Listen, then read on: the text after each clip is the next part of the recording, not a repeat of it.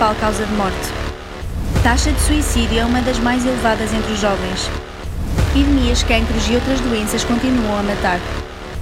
Morre uma pessoa a cada 50 minutos por tabaco. Esta é a realidade.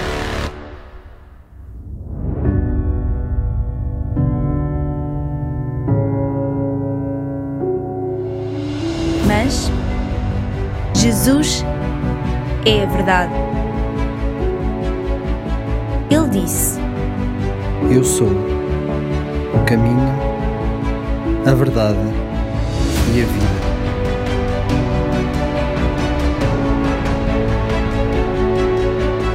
Jesus é real e pode ser a tua realidade.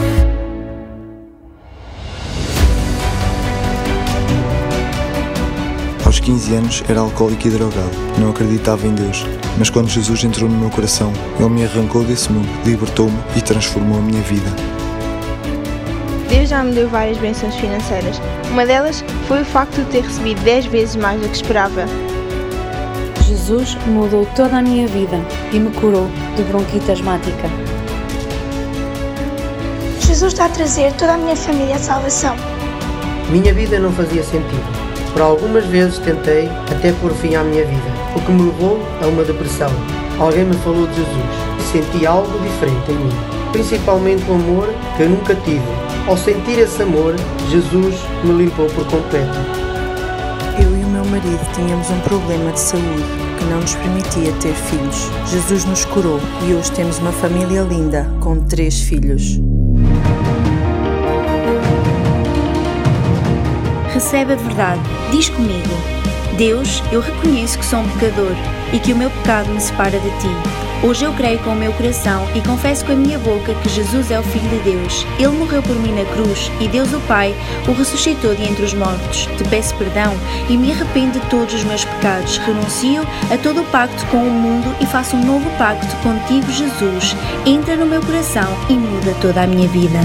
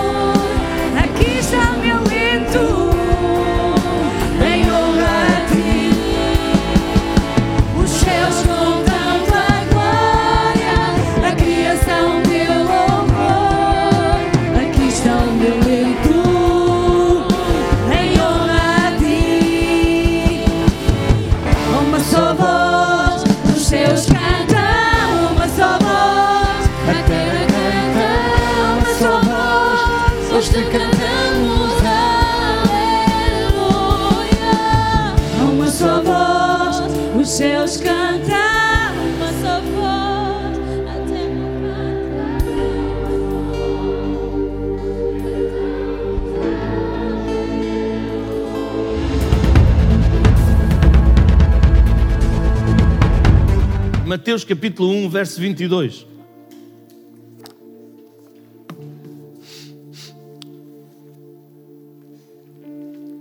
Diz assim: Tudo isto aconteceu para que se cumprisse o que foi dito da parte do Senhor pelo profeta.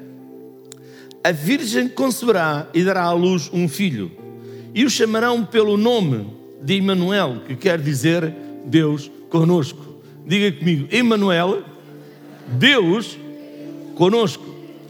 Diga Deus comigo. Sabe como é óbvio? Isto refere-se ao nascimento de Jesus Cristo, do ventre da Virgem Maria.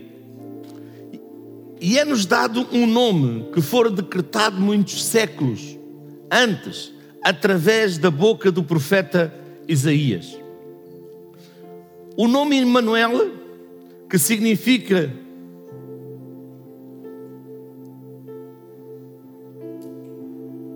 Deus é conosco, no Antigo Testamento, Deus conosco. Diga comigo, Deus conosco. Deus presente conosco. Diga comigo, Deus presente comigo.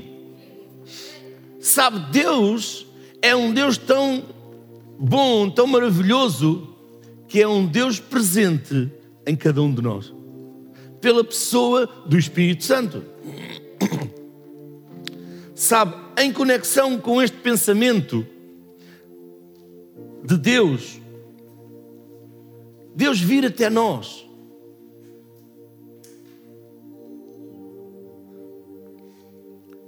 Deus desejara estar conosco.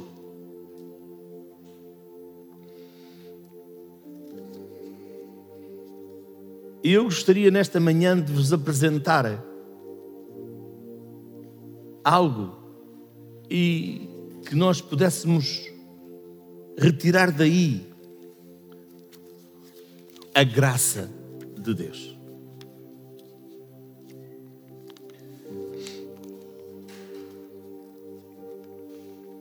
Sabe, eu acredito que muitas vezes não tiramos tempo suficiente para pensarmos na graça de Deus não há palavras. Não há palavra mais bela de todas, em todas as Escrituras, do que a palavra graça. Como é que você gosta que uma pessoa chegue até si? Com graça?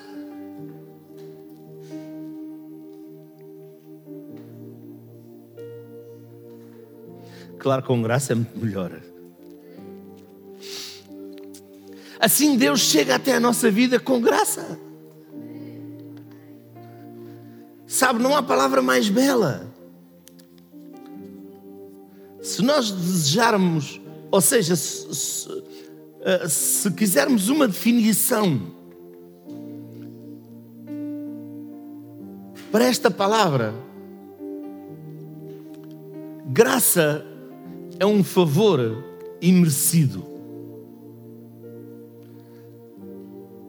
De Deus para com aqueles que não são merecedores.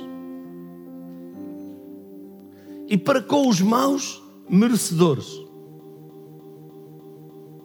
Muitas pessoas vão a Deus pensando que merecem. Deus, tu tens obrigação para comigo em fazer isto. Sabe, ninguém merece nada de Deus.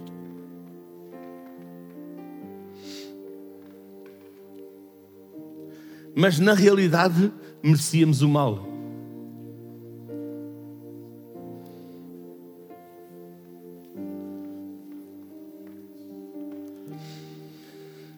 Mas ouça, em vez de nos dar o mal, Deus oferece-nos o bem.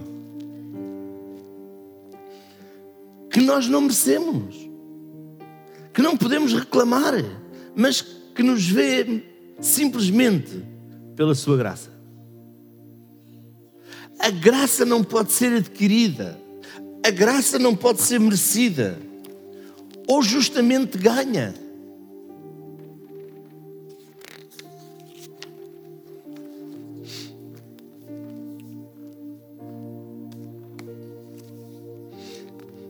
a graça de Deus é gratuita, é soberana. Deus nunca nos cobra pelo que Ele faz com a sua graça. Muitas pessoas são excluídas da graça de Deus porque elas querem que Deus lhe preste contas do que Ele faz com a sua graça. Ouça, Deus tem de prestar contas a si próprio pela sua justiça mas não pela sua graça.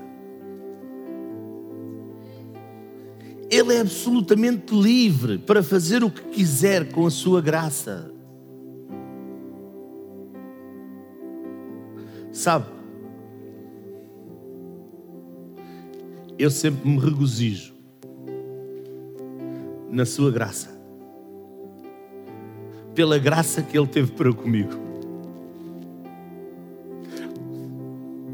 porque eu não merecia nada.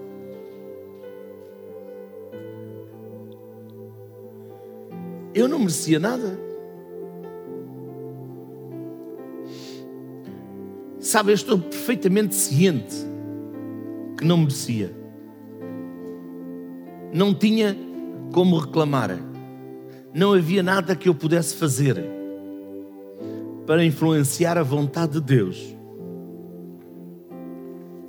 para o fazer dar-me a graça.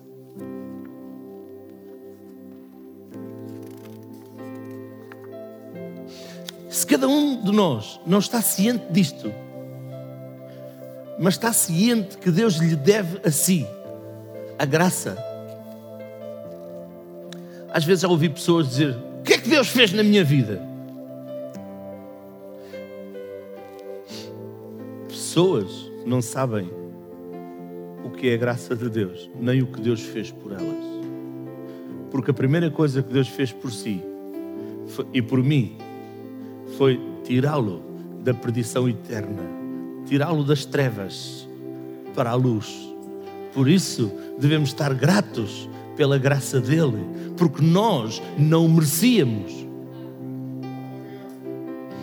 Sabe, se ele não tivesse desejado fazê-lo, ele não precisava de fazê-lo. E eu nunca teria tido qualquer acusação a fazer à sua justiça.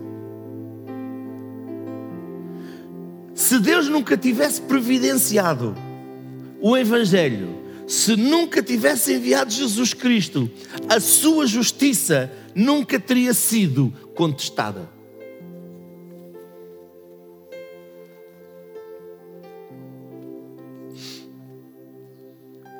Ele poderia ter permitido que toda a raça humana perecesse no pecado e fosse para uma eternidade de perdição. E a sua justiça teria continuado a ser perfeitamente válida. Sabe, não é de justiça que você e eu precisamos. Nós precisamos de graça. E Deus quer lhe dar da sua graça. Mas para recebermos da sua graça, temos de lhe ser agradecido. Sabe, mais vezes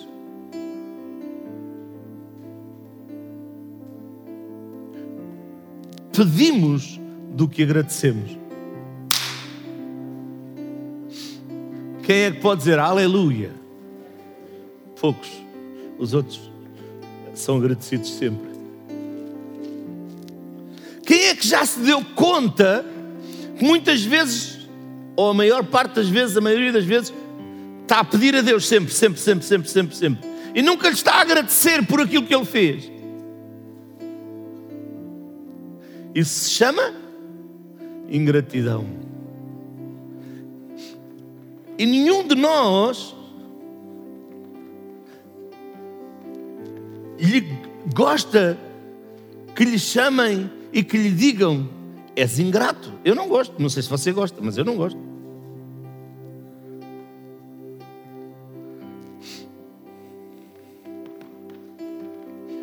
Diz a palavra de Deus: melhor coisa é dar do que receber. Então, quando nós damos gratidão a Deus, agradecemos a Deus, Ele vai lhe dar. De certeza absoluta.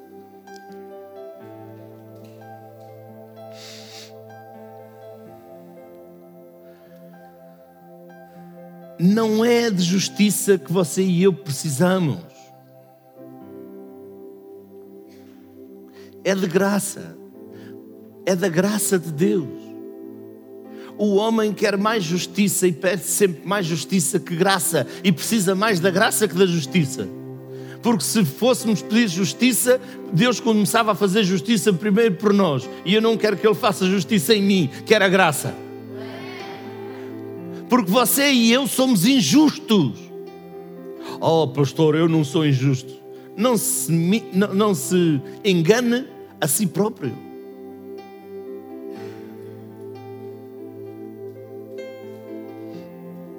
Todos nós somos injustos. Somos até para com Deus, uns para com os outros. Ah, eu não sou. Em alguma parte da sua vida, você vai praticar injustiça. Sabe porquê? Por causa da raiz que existe em si e em mim, que é o pecado, a natureza do pecado. E essa natureza só vai sair quando nós passarmos para a vida eterna com Deus.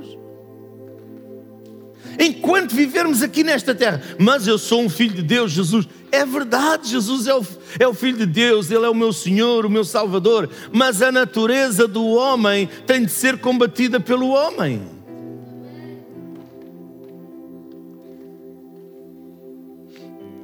Se nós não tivermos a graça, não temos nada. Há uma coisa que a igreja não fala e tem de falar.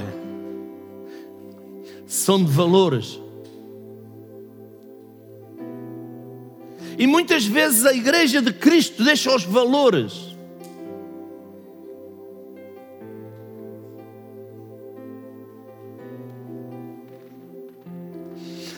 Deixa o agradecimento. Quantos de vocês já fizeram bem a uma pessoa e ela não lhe agradeceu? Há poucos. Glória a Deus. E quantos já fizeram a duas pessoas?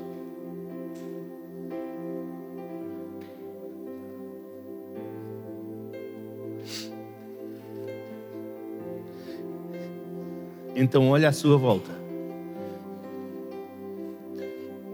e veja quão bem Deus já nos fez e quão agradecidos nós temos de ser para com Ele. Sabe, Deus não nos devia o Evangelho. Deus não nos devia Jesus Cristo, as boas novas. Uma pessoa que acha que Deus tinha obrigação para consigo, ele não estava sobre alguma obrigação legal para enviar Jesus Cristo ao mundo.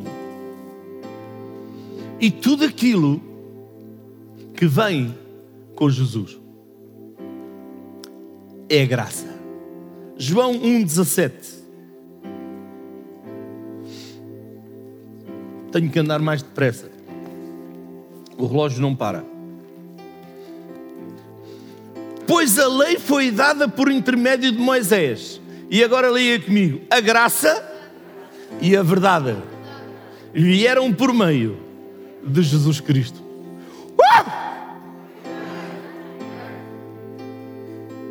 A graça e a verdade vieram por meio de Jesus Cristo. Sabe, e se tirássemos tempo para meditar na graça de Deus, certamente apreciaríamos isto muito mais. As pessoas que apreciam a graça de Deus são pessoas felizes. Creio que muitas vezes entristecemos Deus porque falhamos ao não apreciarmos a Sua graça, ao não a gozarmos na nossa vida. Se há alguma coisa que eu aprendi em alguns anos de ministério, eu creio que foi isto: me regozijar na graça de Deus, saber que não sou eu, é a Sua graça. É a Sua graça, é o seu poder. Sabe?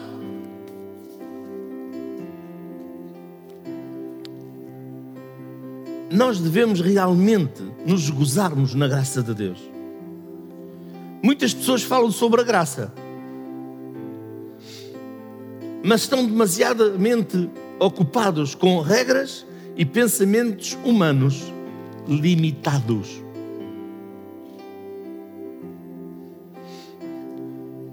Eu acredito que a graça alegra o nosso coração, a nossa vida, alegra o coração de Deus.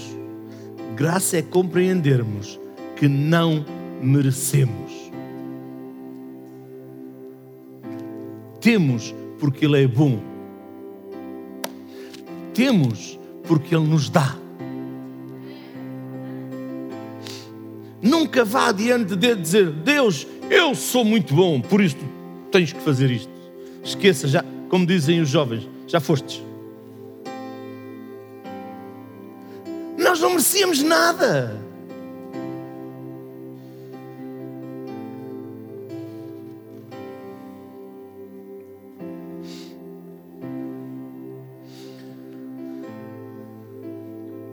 Sabe, uma condição para recebermos a sua graça é simplesmente isto: é compreendermos que não merecíamos.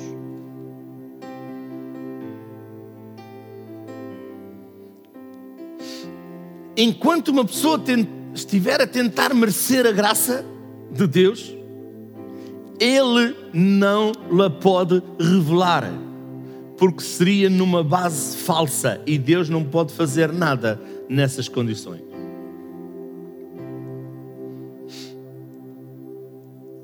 É por isso que muitas pessoas não recebem, não gozam a graça de Deus, porque eles de alguma forma imaginam que podem merecê-la.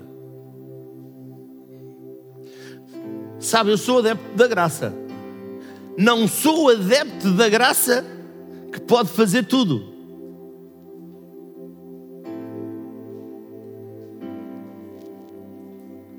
Sabe, porque aquele que, que recebe a graça de Deus sabe que não a merece, então ele alinha-se com Deus e anda com Deus, e a graça desce sobre ele, porque ele não merece. Sabe, aquilo que diz que merece, ele faz aquilo que quer, não tem temor a Deus. E depois ainda diz outra: Ah, não, eu estou salvo, posso fazer aquilo que eu quiser, porque eu já estou salvo. Sim, mas a salvação diz que aquele que permanecer até ao fim será salvo, aquele que não permanecer. Sabe uma coisa? Você está aí agora sentado e já, já me ouviu até aqui. Se você não ouvir o resto, quer dizer que você não permaneceu. E se nós não permanecermos firmes e fiéis em Jesus Cristo até ao final,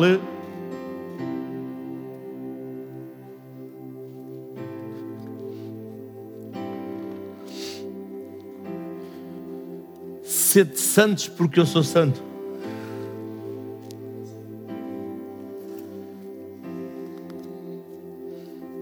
Sede santos porque eu sou santo.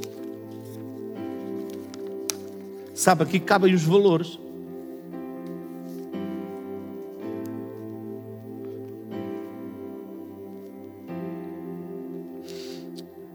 Aqui cabem os valores. Sabe, Deus simplesmente não pode oferecê-la até que elas estejam livres dessa noção errada.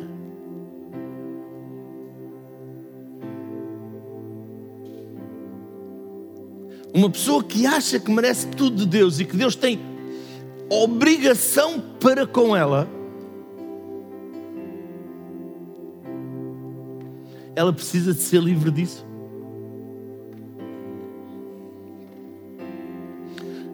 Sabe, algo de muito significativo aconteceu no capítulo 8 de Mateus.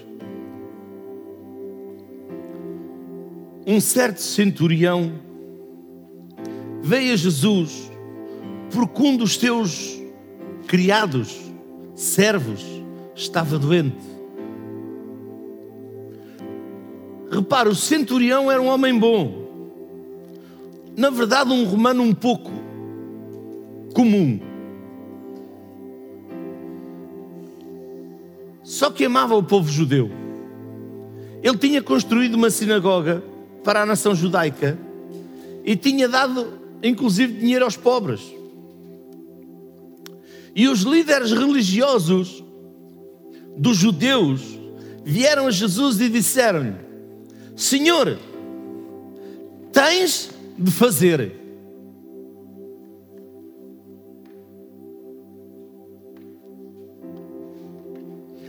Alguma coisa, porque este homem, ele merece-o. Ele ama a nossa nação, construiu-nos a sinagoga ajudou os pobres.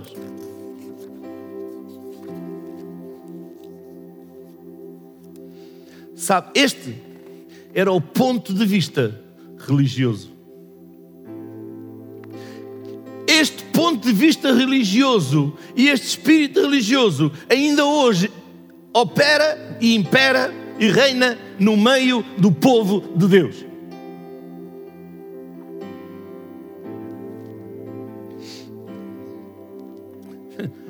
Um dia, quando aquela mulher trouxe um frasco de perfume caro, este, este, este, este, este, este, este perfume podia ter sido vá, vendido e o dinheiro dado aos pobres. E Jesus disse: Os pobres sempre os vais ter com vocês, porque a pobreza não está no mundo, está dentro da pessoa.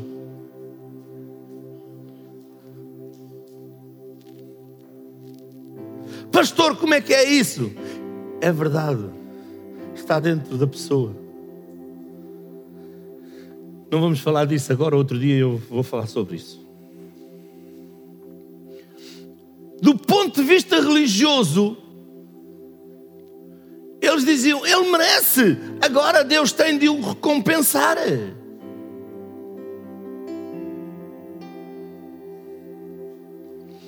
Mas se você se lembrar da história, a primeira coisa que o homem diz a primeira coisa que o centurião romano diz é: Senhor, não sou digno.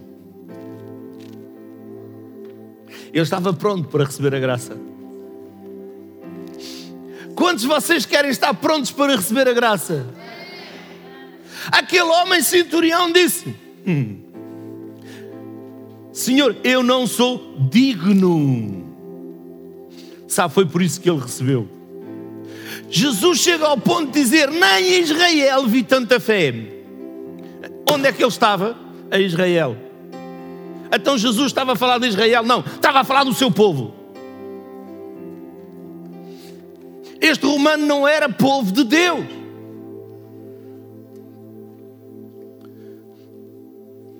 E Jesus disse: Em verdade, em verdade vos digo que nem mesmo em Israel encontrei tanta fé. Mateus 8, 10. E maravilhou-se Jesus ouvindo isto e disse aos que o seguiam: Em verdade vos digo que nem mesmo em Israel encontrei tanta fé. Sabe porque é que ele tinha tanta fé? Porque ele não tentou merecer a graça de Deus.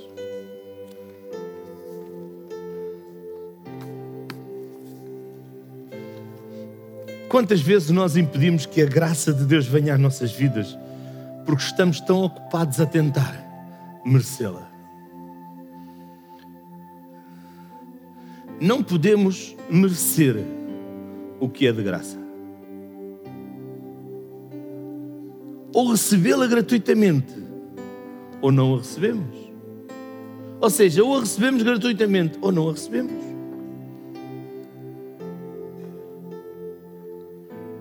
Algumas pessoas podem pensar: ah, eu vou dar os meus dízimos a Deus, as minhas ofertas a Deus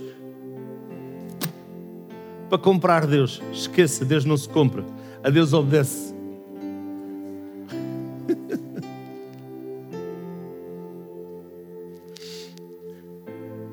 Temos de ser fiéis? Temos, porque Ele diz que sim. Temos de deixar o pecado? Temos, porque Ele diz que sim. E porquê é que nós o deixamos? Porque o amamos. Porquê é que lhe somos fiéis? Porque o amamos.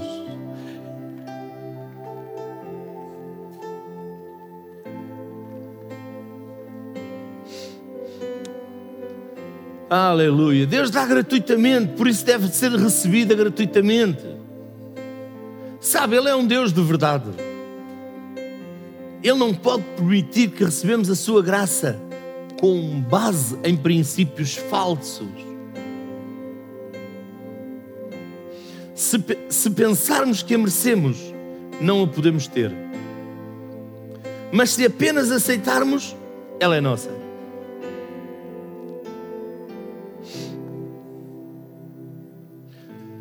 Sabe, eu descobri uma forma.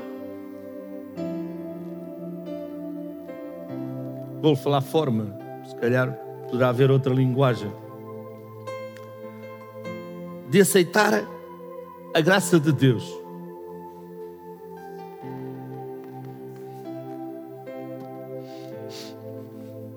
É agradecer-lhe por ela.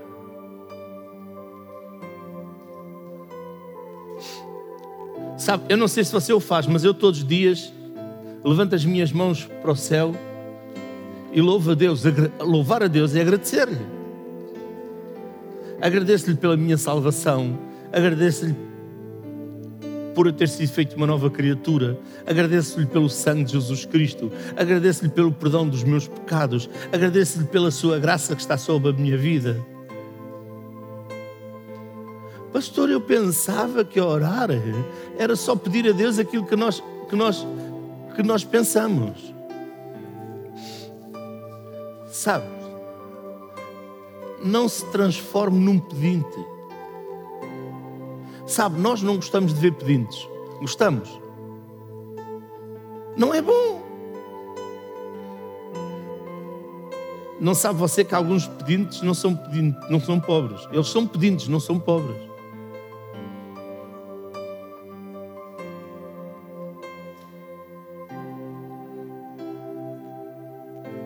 Eles se acostumaram àquilo. Há pessoas, na verdade, que pedem por necessidade, mas há algumas que não, elas pedem porque aquilo já se tornou um, um vício dentro dela. Então nós cristãos não podemos ser só pedintes a Deus, temos de ser agradecidos pela Sua graça, porque tudo aquilo que Ele nos dá é pela Sua graça. Por isso, nós nos alinharmos com Deus, uma coisa não podemos ser, é ladrões, porque os ladrões não entram no reino de Deus. Logo, senão a graça não vem. Aleluia.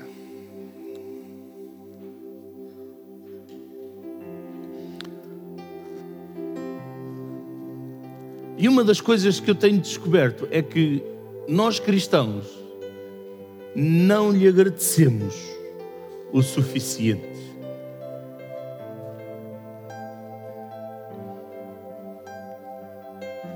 E eu vou lhe dizer, isto aplica-se não digo a 100%, mas a 90 e tal por cento se aplica dos cristãos. Sabe, todos temos uma dívida para com Deus.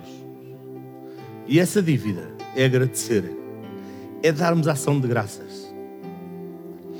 E isto é, é de facto o que devia acontecer.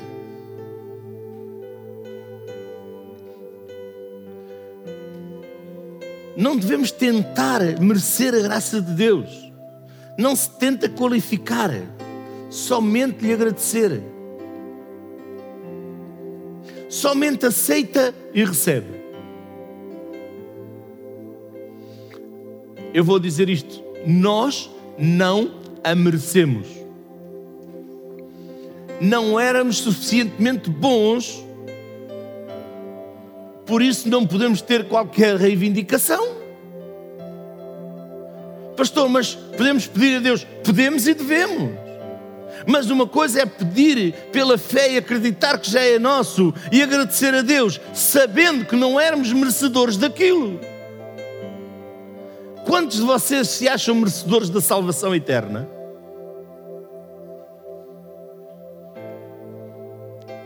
Ninguém merecia. E a graça de Deus nos trouxe Jesus. Então não merecemos nada. Mas a graça traz a nossa vida.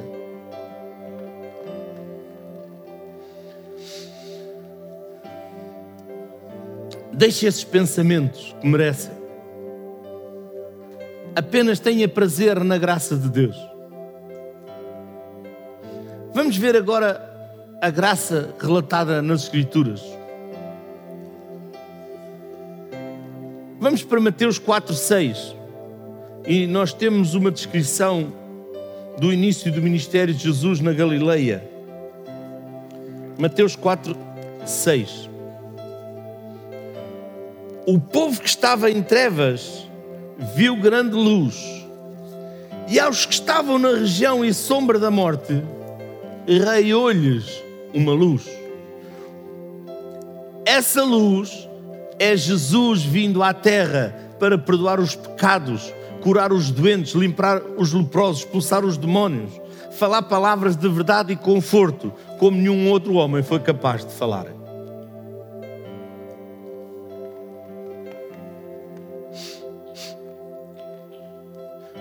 Vou fazer uma pergunta, quero que você levante a mão se você acha que isto é certo.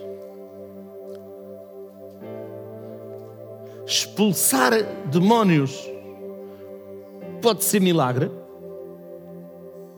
Você acha que sim?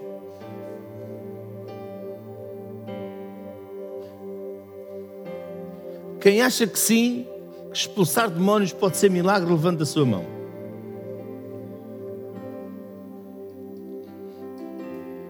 E quem é, quem é que acha que não? Então há um grupo que não levantou nem de uma vez nem de outra. Sabe, eu vou lhe dizer: expulsar demónios é um milagre. E pode ser um milagre. Jesus expulsou o demónio do surdo, do mudo, do cego e eles viram. O que é que aconteceu ali? Milagre.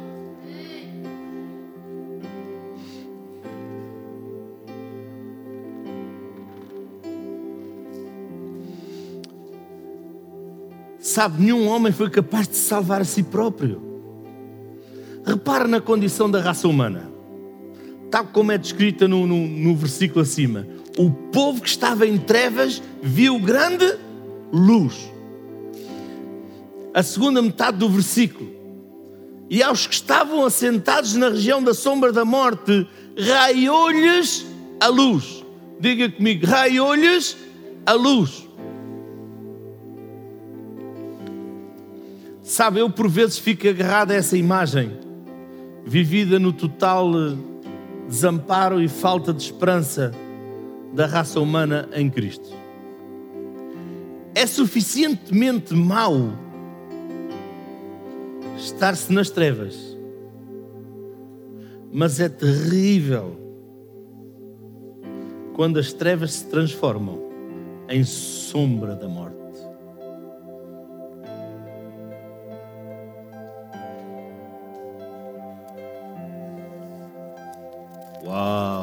Pastor, as trevas se transformam em sombra da morte. Sim, as trevas se transformam em sombra da morte. Só, sabe, a palavra estavam significa permanecer, residir, concordar e consentir.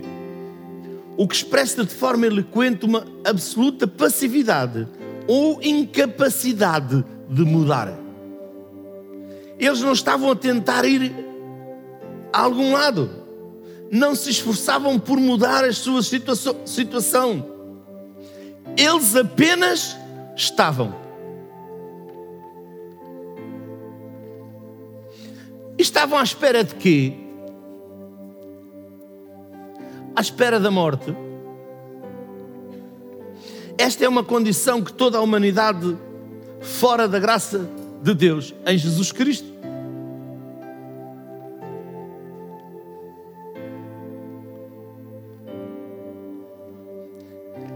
É aí que se encontram homens e mulheres que estão em trevas na região da sombra da morte. Muitos, raramente,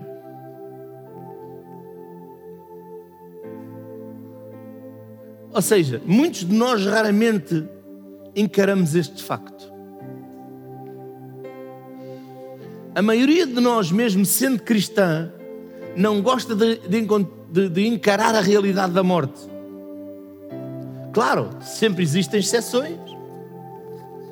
Hoje há um assunto sobre o qual as pessoas não gostam de falar: a morte.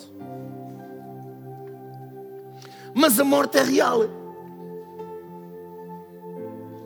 Atualmente usamos técnicas para enfeitar factos que são desagradáveis, ameaçadores, com frases bonitas. Ouça, hoje já não se fala de pessoas velhas. Hoje se diz cidadãos séniores.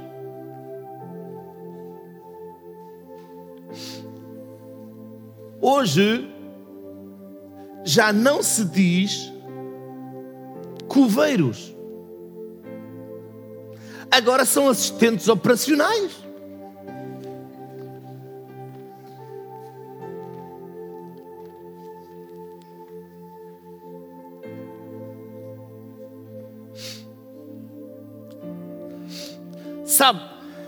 Antes, um maqueiro que estava no hospital a receber as, os doentes, lhe chamavam maqueiro. Hoje lhe chamam auxiliar da ação médica. Mas o que ele faz continua a ser a mesma coisa: andar com as macas.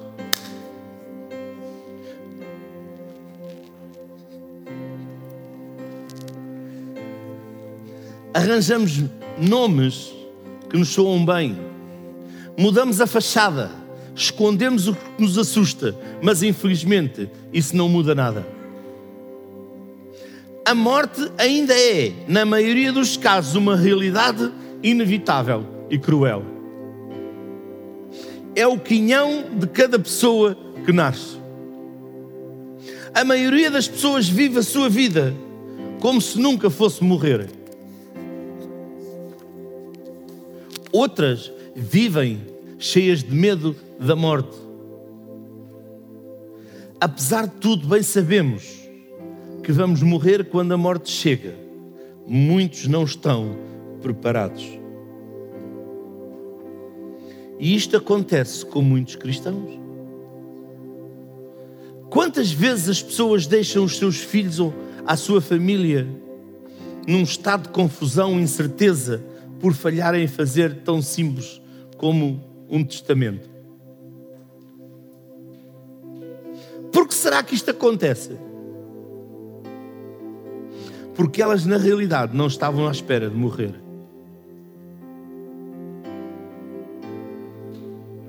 Esta é a atitude da raça humana.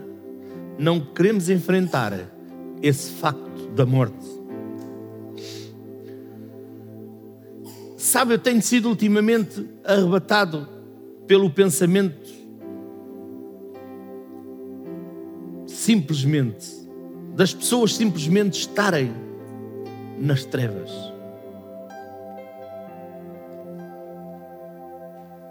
se elas estivessem a lutar para sair das trevas, não seria tão patético. Mas elas estão nas trevas. Estavam. Outra coisa que me impressiona e que eu descobri que existem povos que não têm uma palavra para obrigado. Quem é que faz alguma coisa e gosta de ouvir obrigado? Os espanhóis dizem gracias, os ingleses dizem thank you. Deve ser algum tanque grande. Que é para ser um obrigado grande.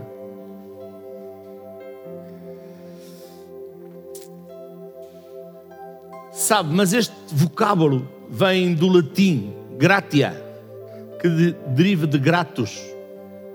Grato, agradecido. E de facto, sem a graça de Deus, o homem não sabe muito acerca do que é estar agradecido.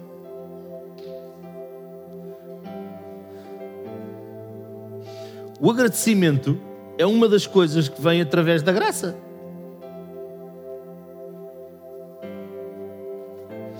Você já pensou quantas pessoas estão assentadas nas trevas e sombra da morte?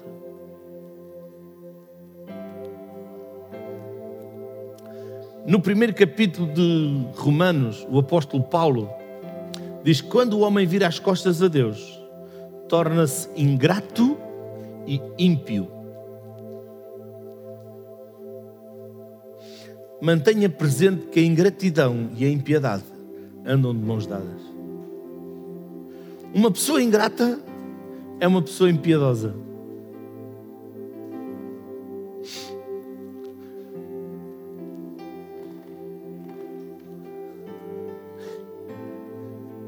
Eu ontem estava a meditar nisto e estava a olhar para a palavra de Deus, para a Bíblia, e estava a dizer: quantas pessoas na Bíblia eu encontro como ingratas? Logo encontrei uma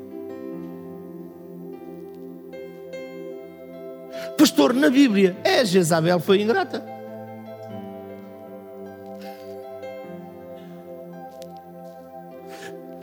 Graças a Deus, não tentei procurar mais, porque Deus trouxe-me logo a lição.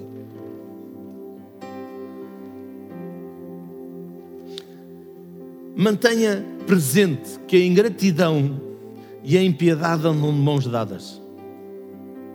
Uma pessoa ingrata é uma pessoa impiedosa. Nós temos que manter isto presente. E todo aquele que conhece Deus tem de ser uma pessoa grata. Seguindo este, esta linha de raciocínio, vamos para o Salmo 14, 2 e 3.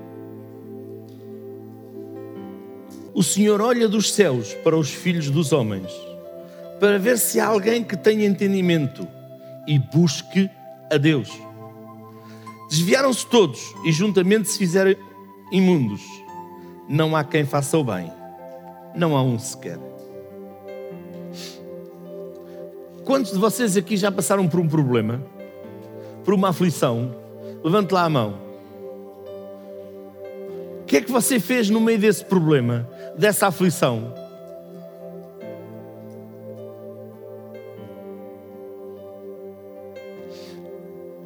se afastar de Deus, buscar a Deus e agradecer a Deus, faz toda a diferença. Se você está no meio de um problema, não é a altura de se afastar de Deus, é a altura de buscar a Deus, é a altura de agradecer a Deus. É você que vai Há pessoas que dizem assim: bem, eu estou no meio deste problema, eu não sirvo mais a Deus. Você quer, quer que eu lhe diga quem você está a ouvir? Você está a ouvir uma voz do diabo porque o diabo é o mentiroso e o faz para que você se afaste mais de Deus. Quando estamos no meio do problema, é a altura que nós devemos servir mais a Deus, é a altura que nós mais devemos de agradecer a Deus, é a altura que nós mais devemos buscar a Deus.